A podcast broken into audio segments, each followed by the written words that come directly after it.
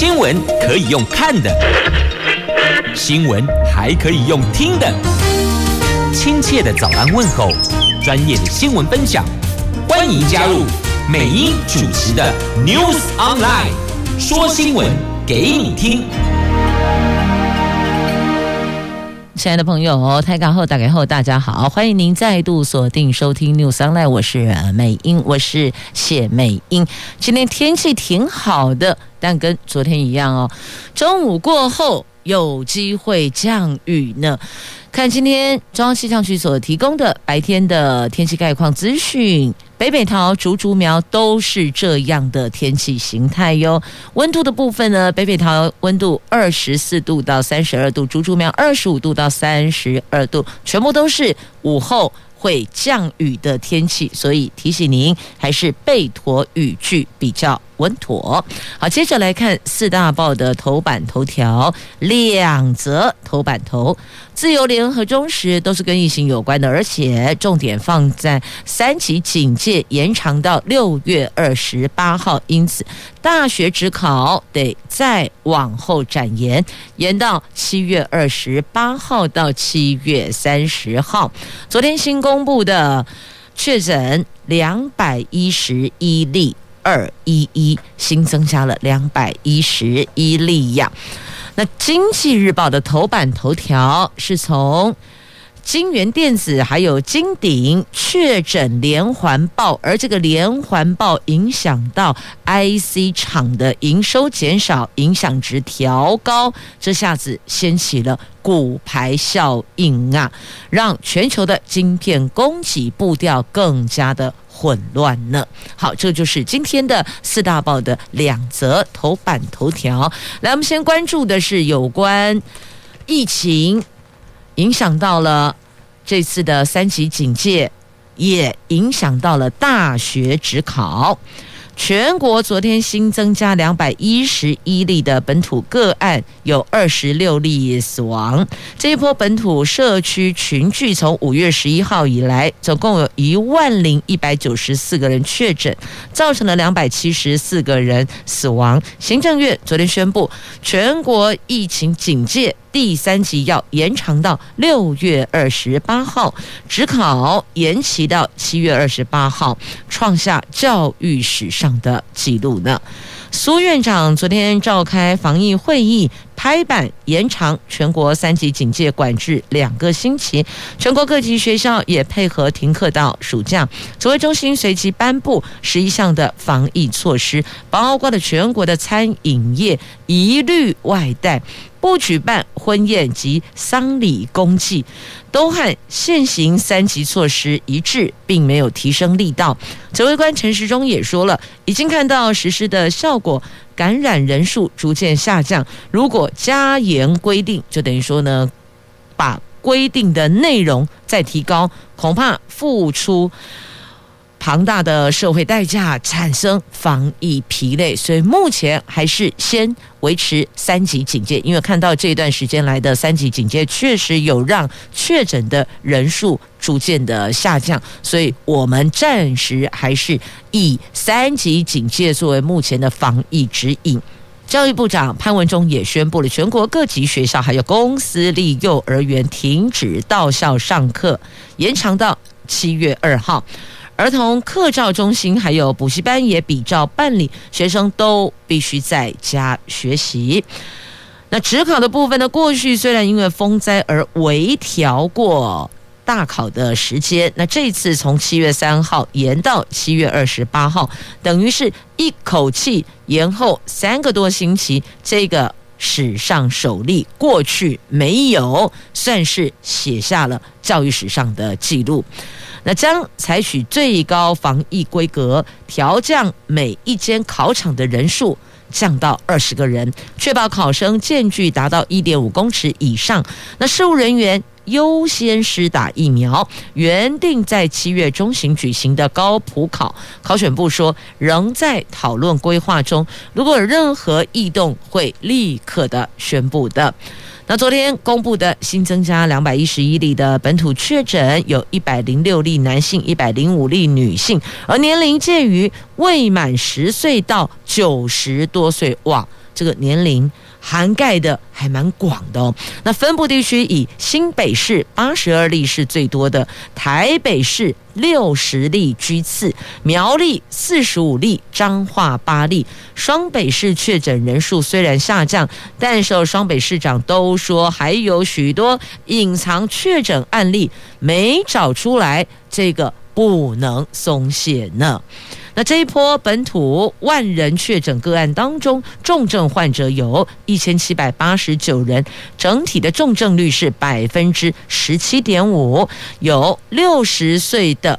有三千七百零四个人，其中一千两百三十九个人是重症，比率达到百分之三十三点五。所以你看，把数字拉出来，就知道大概重症率介于哪一个年龄层当中了。要预请大家能别出门就不要出门了，那么不要跨区活动哦。好，这是有关在昨天。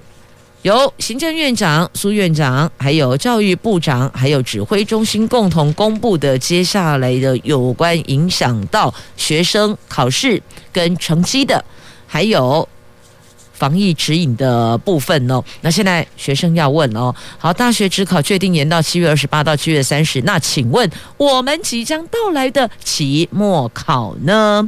那全台湾各学校的期末考，大多数都是采取。多元评量的就不进行笔试了哦，这宅在家里学习不能停，但是要怎么样把这个分数拉出来，要做记录，要做计算，所以现在在倾向。大部分的学校倾向期末考由老师采多元评量，那么每一学期的成绩的比重如何换算，再做一个调整。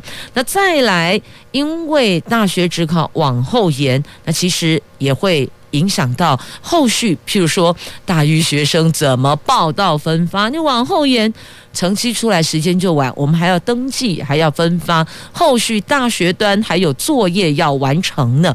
那现在大一学生晚两个星期入学，新型学测考试取消，所以一个延长停课或是延后考试。要有通盘的配套应对，因为后端影响到很多的学校跟相关的作业，因此不能只有在公文做文章，实际上的状况要拉出来怎么应对。那有挚爱难行的部分，亦或者困难点的区块，一定要赶快提出来，看如何通盘去考量啊。好，线上教学确实这段时间下来还挺多问题的哦。但是呢，停课不停学啊，很多家长也很辛苦，因为要协助孩子。了解老师所讲的内容，还有作业要完成，在这里也真的要向所有的爸爸妈妈、所有的老师们说声辛苦了。这下子爹娘知道老师多么疲劳跟辛苦了哦。好，那老师平常也确实在教导孩子的课业的部分，那个耐性一定要有。那个脾气也是这样练出来的。好，相信经过这一次的三级警戒解封之后，回过头来看，大家的涵养都会提升了，因为耐性都给磨出来了。来，继续我们关注在《经济日报》头版头条的新闻，这 IC 厂的营收减少，影响值调高，这下子掀起的骨牌效应，因为后端全球晶片供给的步调会更乱呐。晶圆电子昨天宣布了旗下所有移工即刻停班，在人力短少、降载复工下，上调了对公司六月营收跟产量影响值，由原来估计的四趴到六趴，调高为三十趴到三十五趴呢。封测业者认为，整体影响会比公司预期还要大，估计影响数至少四成以上。整体的晶片出货势必会延后。那么影响全球晶片供给，因此这个供给步调会更乱呐。那另外一方面呢，鸿海集团旗下同样在竹南的半导体设备厂金鼎，昨天也宣布旗下有六名移工确诊，从昨天起停工两天。加计另外一家封测厂超丰跟网通大厂智邦也有员工确诊。竹南科技厂染疫风暴就像是滚雪球一样，越滚本月大涨。其中金源电子客户涵盖联发科、英特尔、辉达、联咏等大厂，经典则是台积电设备供应商。半导体业现在正陷入茶壶风暴啊！那据调查呢，晶圆电子主要大客户已经各自协调其他封测厂，包括日月光控呃日月光投控旗下的日月光半导体，还有细品、细格、南茂以及新泉等支援，但多数封测厂都说能够支援的产能极为有限，部分厂商顶多能够多承接下给晶圆店十趴比重啊，估计。晶圆店降载短少有四成以上的产能，还是无法全数的补足，而且各家重新调配机台，优先支援晶片厂。从晶圆店转移的订单也需要几个工作天才能够完备，预料整体影响将会拖到七月份，要晶圆店产能恢复才能宣告疏解。所以你看这一波就是骨牌效应，一个一个。影响下来，那五月份、六月份、七月份挺不乐观的哦。那也影响到股市，哎，股票、股市，台湾股市是上冲下洗，守住了一万七千点大关呢。来看一下昨天。疫情严峻没缓和，昨天宣布了三级警戒延长到六月二十八号，但没扩大其他的管制措施哦。台股开盘不久就大跌，一度跌破一万七千点的关卡，但幸好外资卖超。缩手卖超为七十八亿元，加上政府相关资金进场护盘，台股昨天从大跌三百七十一点，一路收敛，中场下跌六十三点，收盘在一万七千零八十三点，算是有惊无险，守住。一万七千点的大关，这上下震荡达到四百一十三点呢。好，讲到股市，势必要再来看这一则新闻。好，我们来连结在今天联合报头版下方的新闻。这高端解盲前夕，省委请辞曝光了，这保护力遭到质疑。中研院士陈培哲指，七月不可能通过。好，就这句话，掀起了一番波涛呢。这高端新冠疫苗二期临床试验结果解盲前夕，清晨中研院的院士陈培哲因为担心疫苗审查委员会难以秉持独立性还有专业性，而请辞了审查委员。那高端疫苗也预计最快六月十号解盲。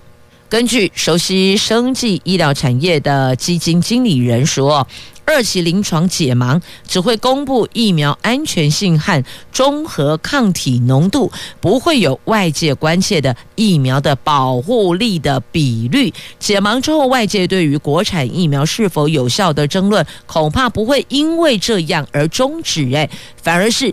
越解越忙啊！那日前，中研院士陈培哲说，国产疫苗全部采用还没通过国际核准的蛋白质次单位疫苗。如果以国际或是世界卫生组织的疫苗核准的紧急使用授权准则，七月份是绝对不可能通过的。那媒体人也爆料说，陈培哲是。疫苗的审查委员之一耶，发言违反专业伦理，这东窗事发，请辞闪人呐、那陈培哲说，他早在五月请辞疫苗审查委员，评论国产疫苗是有道理才讲的，绝对不是无的放矢，也不怕网军攻击他。那食药署说，委员都是在帮我们的。专案小组的召集人钟颖文则说，陈培哲确实表达辞意，但我们还在未留他。那针对媒体人所说的陈培哲频频攻击国产疫苗，已经严重违反专业伦理，未来应该无法避免触犯法律的诉讼啊。那保密范围是会议讨论内容跟决议。陈培哲表达个人观点，不至于涉及法律问题，所以这个牵涉到你讲的有没有把会议内容外泄？如果没有的话。这个并不涉及到法律的问题，也不会有诉讼的议题。但是这些事情一波一波的丢出来，你说不影响到股票吗？难怪哦，高端股票最近似乎没有很漂亮呢。好，到底？怎么个没有很漂亮法？自个儿去看吧。每天都在动啊。好，就从刚刚的《经济日报》讲到台湾股市，马上连接到联合头版下方的这个，在讲高端解盲前戏。现在审查委员请辞的事儿曝了光，只是呢，现在说还在未留当中，但看中研院士陈。呃，这个陈院士陈培哲陈院士目前的态势来讲，恐怕要留下来的可能性不高啊。中研院士陈培哲，他针对国产疫苗部分提出了他的疑虑哦。那这个新闻除了在今联合报头版下方，在中国时报跟自由时报头版版面也都有报道。那接着我们再来关注的是确诊的死亡率，因为死亡率百分之二点六再创新高，远远的高于全球平均的百分之二点一六，所以我们担心哦，是不是有特别的状状况呢？因此，张尚淳博士说将加速检测病毒基因序列。国内昨天新增了两百一十一例的。确诊还有三例的境外移入，还增加了二十六例的确诊死亡。那么从十一号就五月十一号以来，死亡率再创新高，达到百分之二点六，远远高于全球平均的百分之二点一六。疫情指挥中心的专家小组召集人张尚淳博士说，九成以上死者是六十岁以上，重症率达到百分之三十三点五。将请疾管署进一步的探讨原因。他也。担心有特别状况，感染科权威黄立明则提醒，病毒已经越来越毒，必须要改善重症率跟死亡率，才能够减灾呀。那昨天指挥中心不再校正回归确诊统计，新增个案以新北市八十二例最多，其次是台北市的六十例。苗栗县因为电子大厂移工群聚，所以确诊增加四十五例。三家电子厂确诊人数不断的攀升哦，包括金元电子有两百零六例，超丰十四例，智邦科技十三例呀。所以这是确诊的数字。那么再看。死亡的数字，五月十一号以来到现在。在一千零，在一万零一百九十四位的确诊者中，两百七十四个人死亡。昨天再增加二十六例确诊死亡，年龄是五十多岁到九十多岁，其中二十四例都有慢性病史。全年龄层重症率是百分之十七点五，六十岁以上重症重症率占百分之三十三点五。高龄死亡率跟重症率是对付新冠肺炎的两大挑战呐，高龄死亡率和重症率这两个是目前我们所面临的两大挑战。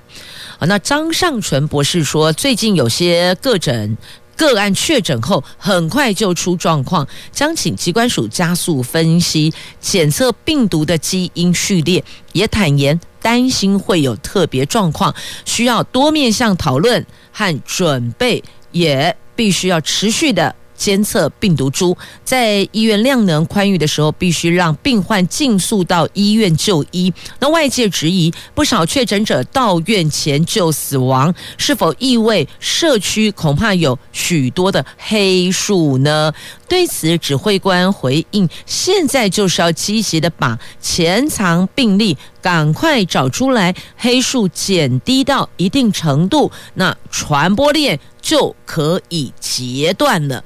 所以现在要找的是把隐形传播链给截断，不要让它在社区持续的发威、持续的散播。因为确实还有一些无症状的确诊者，那啪啪照，走这儿到那儿，可能就会把病毒给传播出去。因此，现在要把病毒的基因序列拉出来，才能够循着基因序列去找源头，到底感染源是谁，从哪个地方出来的，要把它给及时的截断呐。好，看了新冠的病毒，接着来看的是新型猪流感，加恐怖呢，台湾第一桩。人类感染新型猪流感，国内首例猪流感 H1N2 传给人了。卫福部的疾管署昨天宣布，一名住在中部的五岁女童被确诊感染了 H1N2 的流感病毒个案。家中是从事养猪业，但是目前所检验猪只都没有发现这个病毒株哦。专家会议研判应该是属于散发的个案，还没有证据显示有人传人的现象，感染源则还有待厘清的。所以你看，那边要找新冠的感染源，这边要找猪流感的。感染源呐、那现在从这名感染的女童的家中的这个养猪场里边去验、去检验，这些猪只都没有验出 H1N2 的病毒啊，到底它是从哪里来的呢？那这名女童也没有出国，三月十二号出现流鼻水及咳嗽的症状，三月十三号发烧，十四号就医，流感快筛是 A 型阳性，开立流感抗病。病毒药剂之后回家，现在是已经康复了。不过医院通报，这名女童呼吸道检体分离出无法次分型的 A 型流感病毒，经过疾管署进一步的进行基因定序，发现是 H1N2 流感病毒。喂，怎么会这样呢？所以你看哦，这病毒的基因定序多么重要，才能够厘清到底是哪一株病毒株，那才能够去找出。感染源在哪里？只是现在呢，感染来源还需要调查厘清哦，可能还没有那么快弄清楚。所以提醒，防范新型 A 型流感，切记肉类还有蛋一定要煮熟了再吃，还有肥皂彻底洗手。那出现症状要戴口罩，尽速就医，而且告知职业以及接触史。协助医师能够快速精准的做判定。那还有和禽畜长期接触者要接种流感疫苗，均衡饮食及适当运动都要到位哟。另外，不生吃禽鸟蛋类或是制品，不走私以及不购买来路不明的肉品，不接触或是喂食动物，不将饲养动物跟其他禽畜混居等等，这个是要做到的基本，好吧？我们也称这个叫做防疫指引啦，就是都要到位。所以听到重点了吗？别生吃肉品跟蛋，全部煮熟了再下肚是比较安全的。来，最近大家在问说，哎，莫德纳疫苗在哪里可以打得到啊？但是指挥中心已经有公布了，要优先提供给第一线的医护人员呐。这国内先。后迎来了十五万剂的莫德纳疫苗，日本政府捐赠一百二十四万剂的 AZ 疫苗，其中莫德纳疫苗已经在昨天完成了检验作业，预计明天提供给第一类医护人员接种。整体疫苗接种顺位调整，预计今天会定案。另外。未来疫苗不再开放自费，让先前自费接种的四万多名民众担心打不到第二剂。指挥中心强调，这个部分已经有先行保留了，会在与第一剂间隔十到十二周提供接种。那针对第一批的莫德纳疫苗，卫福部已经在昨天下午完成审查跟鉴别纯度、细菌内毒素、无菌等检验，并核发证明书。傍晚到仓储查封放行顺利，配送将可在明天就可以开打了。指挥中心前天有做说明哦，莫德纳是以。第一类医事人员为主，日本捐赠疫苗则会提供第一类医事人员跟第二类中央及地方政府的防疫人员，第三类高接触风险第一线工作人员，还有机构及社福照顾系统人员，七十五岁以上年长者，还有洗肾病人，以及关键设施产业及国防必要人员跟大学职考工作人员使用。不过最后。的版本还是有待传染病防治咨询会预防接种组今天的讨论后才会拍板定案。那陈时中做了一个补充说明哦，在关键设施。产业及国防必要人员上面会请国防部跟经济部提出他们所需要的这个量非常少，主要是给基层，不会打到长官的身上去的啦。所以特别做说明哦。那至于有自费接种的民众陆续反映担心打不到第二剂，那我第一剂不就白打了吗？那会影响到国外留学等相关的规划哦。陈时中则说明，已经打自费第一剂的民众会保留第二剂，在间隔十个星期到十二个星期可以施打。那接下来就不再开放自费接种了，而且之前曾经开放第一到第三类人员的同住家人也暂缓接种，所以在数量有限的前提之下，它的排序会再严谨。今天讨论之后，拍板定案会对外来公布哦。所以听到了要问莫德纳在哪里的，那就先问问你是不是符合第一类医护人员接种我们的顺位当中，是排优先第一的。那如果是的话，那告诉你，这个莫德纳疫苗就是提供给我们第一类的医事医护人员接种的。那其他的朋友应该等的就是 AZ 了。好，那另外还有一个快筛的部分呢，很多人也在关心，诶，说可不可以进快筛剂，我们自己在家里自行检验，因为出去筛检站也担心啊。那如果可以安全的在家里自行做筛检，会不会比较妥当呢？但是有人说，那你也得对精准的、正确的。完成，那才有办法去做检测啊。好，这个是后端的部分，那能不能进口啊？那因为疫情延烧，为了及早揪出潜藏的确诊者，所以指挥中心继日前公布企业快筛指引之后，昨天透露正在研议。进口居家快筛试剂，让民众在家里就能够自行筛检呢。其实这样也是挺好的。如果可以自行筛检的话，至少我们也比较安心哦。那因为有一些无症状的隐形确诊者，我们叫做隐形传播链了。那这样的一个确诊对象，如果跟他接触了，他虽然没有症状。但是不代表他没有传染力呀，可能有些朋友因此被感染了，那个状况就出来了。所以这一环我们要把它揪出来，才能够尽速的让这一波在台湾烧起来的疫情退场啊。好，那么讲到这个疫情哦，还有接下来端午节要到了，昨天前天大声疾呼，拜托大家。不移动过节，我们采视讯的方式哦，线上过节，所以请退票吧。已经购买了大众运输要返乡过节的朋友，鼓励退票哦。那因为疫情严峻，双铁一天将近一万人退票哦。国道客运载客率降到七趴，没错，这个就是政府要的，要把这个人数往下降，最好一列车厢哦不到。百分之二十的原来的乘坐的乘客。假设这个车厢是一百个座位，我们希望把它降低到二十，因为什么？每一个人都要拉大那个社交距离，所以最多最多。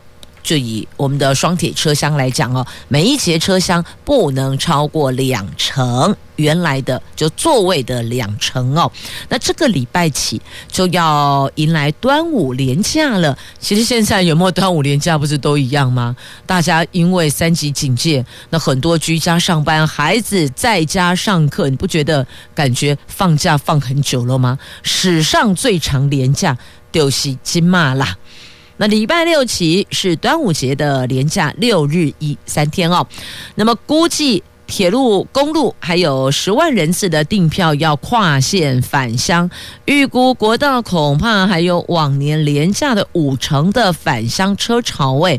指挥中心各界大声疾呼，民众非必要不要跨区移动，以免重蹈母亲节廉价出现了群聚感染的覆辙。据了解，双铁昨天一天就昨天一天。将近一万人退票，台铁的客座载客率已经降到百分之五点零七，国道西部客运也有五千七百多张退票，搭乘率跌破一成，降到百分之七。这个就是目前指挥中心希望大家能够做到的哦，千万不要小看。因为我们前一段时间就是从五月十七号对吧？哦，五月十七号学校开始在家线上教学以来到现在，确实那个确诊人数有慢慢的、逐渐的在往下走，所以希望维持原来的社交呃防疫指引，大家依旧维持社交距离，希望我们继续这样可以 hold 住这一波的烧起来的疫情啊。接着我们来关注《经济日报》头版下方的新闻哦，在美国的联准会开会前夕，他们的财政部长耶伦抛出了升息，利息要往上调了。他们强调利率上升将是正面效应。专家说，暗示讨论缩减宜早不宜迟啊。美国的财政部长耶伦说。拜登总统应推动四兆美元的支出计划，也就是说，这个举动可能会导致通货膨胀的涨势持续到明年呐，而且利率会上升也在所不惜。他还说，如果最终造就了利率稍早的环境，从整体社会跟联准会就 FED 哦的角度来看，都属于正面效应啊。那彭博资讯经济学家说呢，在联准会官员进入决策会议前的发言静默期之际，耶伦部长的最新言论显示，他希望联准会讨论。缩减量化宽松的时间点是宜早不宜迟，就赶快吧，也维持住市场对于联准会近期可能缩减量化宽松的预期，并将特别关注十号出炉的美国五月份的通膨数据。美国五月消费者物价指数预估将年升百分之四点七，联准会将在台北时间十七号的凌晨两点公布货币政策决策。好，这提供给有在购买相关金融商品的朋友了解哦。好，那么再来关注一下这个出国避疫，疫就是目前疫情的疫哦。哎，以前是台湾很安全，大家都苦为家啦，想说哦。有点像避暑的概念哈，躲在台湾，但现在不赶快呢，北美线的机票抢出了，呃，先出了抢票潮啊，这快要接近秒差秒杀了哦，这出国避疫机票。价格暴涨三倍，商务舱一张票要二十七万台币，满仓率达八成。诶，华航飞洛杉矶下个月要增加到每个礼拜三班哦。这现在出国避疫超夯的北美航班掀起了抢票潮，台湾旅客飞到美国的需求最近暴增了。继长荣航空增班北美之后，华航昨天也宣布要增加。台湾飞洛杉矶的航班，六月下旬起的特定日期，将从现在的每个星期一班增加到每个星期三班来输运旅客。你看，过去机场冷清清，没有人要去呀、怕都怕死了。现在是拼命的要搭飞机出国去避疫，简单讲就是要出去打疫苗的啦。所以。过去台湾有所谓的这个医疗医美观光，现在美国踢拼的是疫苗观光啊！啊，旅行社哇跃跃欲试，为复苏在布局的，已经沉寂一段时间了，好不容易看见了一线曙光啊！那这个包套，包括机票，包括吃跟住的安排哟，全部妥当。现在看到了北美线。掀起的抢票潮，所以这个有人在讲啊，这不就是古早时阵的时阵，咱在看电视的时阵讲的迄个有钱破心，无钱破戏，干是安尼？经济能力强的人就想方设法飞出去打疫苗，那其他的只好留在这里慢慢的等吗？是这样吗？所以拜托拜托，疫苗快快放行吧！我们要的疫苗是。有效的疫苗就是好的疫苗，不管它是哪里做的，只要能够产生保护力，能够歼灭病毒，让疫情退散的疫苗都是好疫苗啊！好，这是从。财经的部分连接到相关的产值产业，你看旅行业跟航空业现在因为出国避疫去打疫苗，所谓的疫苗观光而稍微有一些复苏的概况了。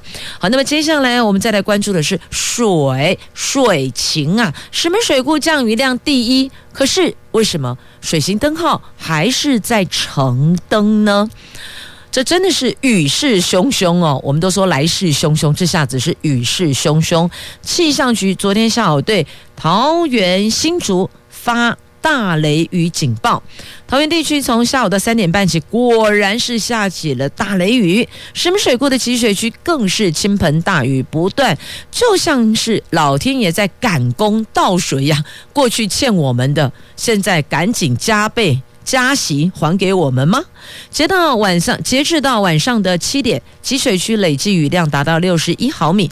石门水库所在的石门观测站时雨量更飙出了一百五十八毫米，成为了气象局全台湾前一百名雨量站第一名啊！那石门后池站时雨量也达到一百零六毫米，排名第三名。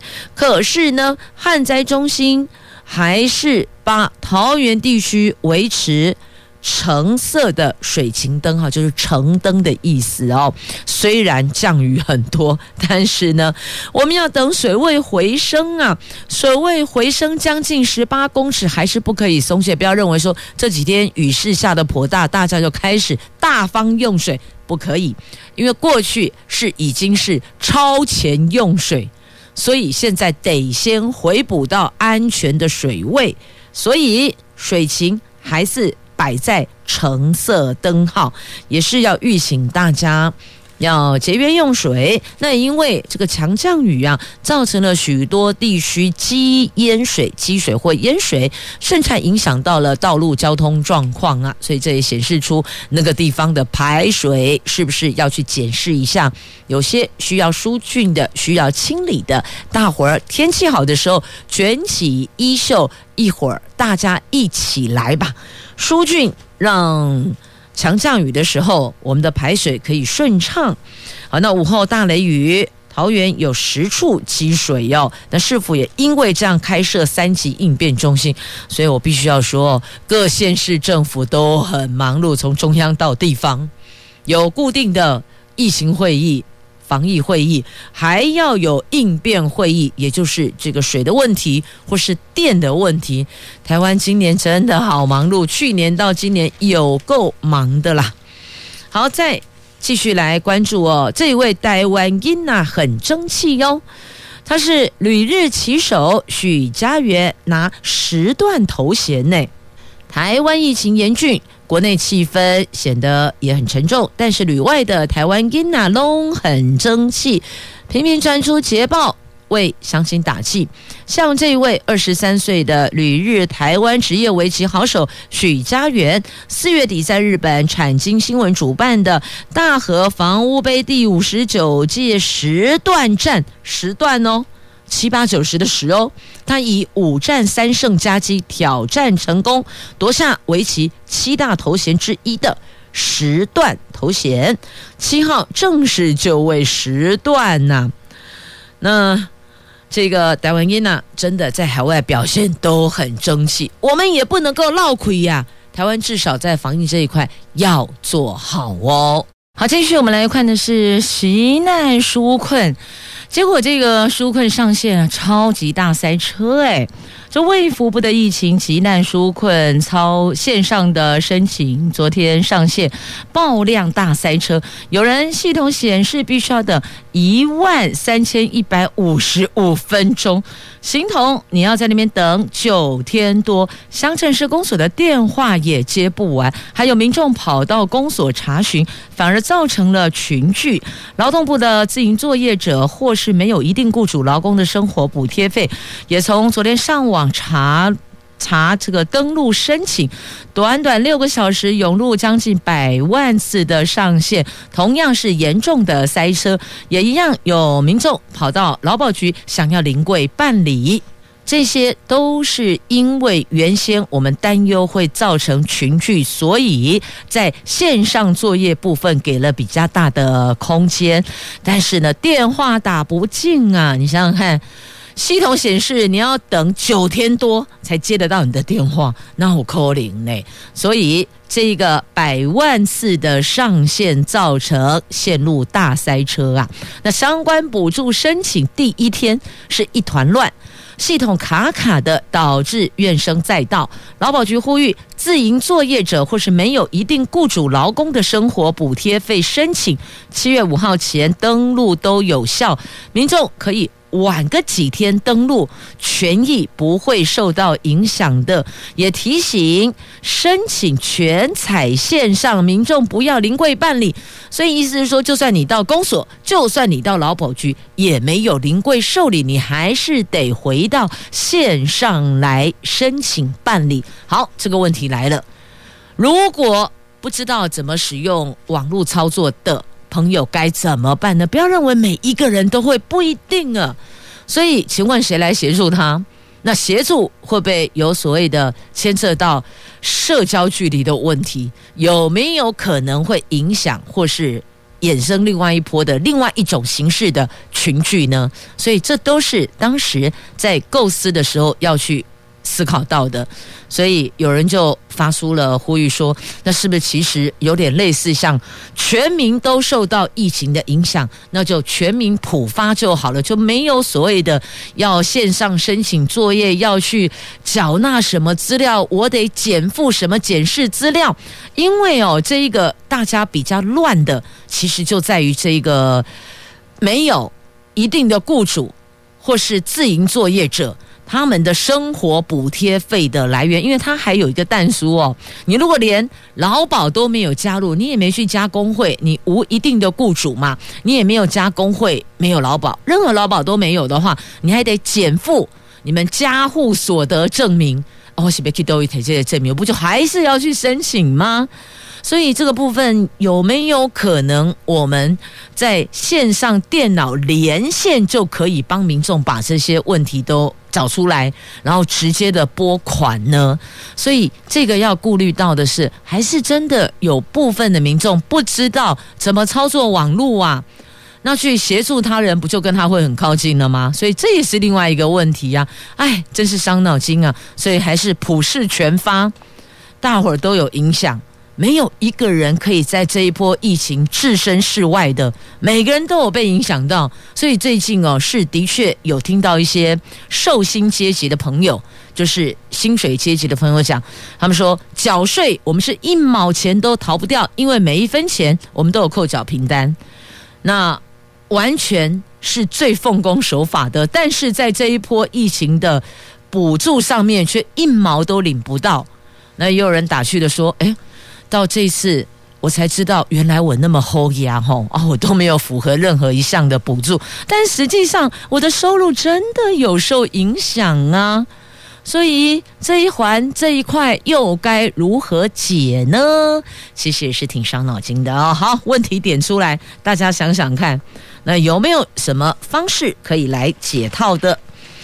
好，再继续，我们来关注的这一则新闻是这个《自由时报》头版版面有两则图文哦。先来看右下角的图文，海生馆办了一项竞赛。让您在家里也可以拼奖金，防疫在家也可以参加比赛哟。那各项活动因为疫情延烧而停摆，国立海生馆特别办了一场征文暨绘图比赛，叫做“奥秘海洋”。鼓励学生防疫在家的期间，持续的认识海洋及海洋生物，还有机会可以赢得总额大概五万元的奖金跟奖品。活动。请上海生馆的官网来连接了。好，那么再来这一则图文，哇，好多美女哦，一字排开，超吸睛的。相信今天打开《自由时报》的朋友看到头版。马上就会被这一张照片给聚焦了哦。这是马来西亚的艺人黄明志，为了推广台北观光所创作的主题歌，MV 点击已经超过两百二十八万次了。最近在被誉为美国电视节目界奥斯卡的泰利奖获得了网络最佳 MV 银奖和电视最佳 MV 铜奖。除了这支这支 MV，除了把台北一零一四四南村诚品书店等景点跟文化行销国际，那 MV 中也大打美女牌。他说：“台湾最美的风景是美女。”是啊，这个黄明志说的没有错哦。那再一次获得国际奖项，他讲。相信台湾的团队肯定和我一样开心的，把这个荣誉跟台湾的朋友们一起来分享，也相信台湾能够展现防疫效率，疫情赶快结束，病毒退散呐、所以节目最后呢，美英就特别安排了这一支 MV，这支 MV 叫做《你不认识我》，这个是黄明志推广台北观光所创作的主题歌呢。身为台湾人不能不认识这一首歌曲啊！哈，把我们台湾的几个知名的景点都做了结合，这支 MV 还得奖了呢。同时也谢谢朋友们收听今天的节目，我们明天空中再会喽。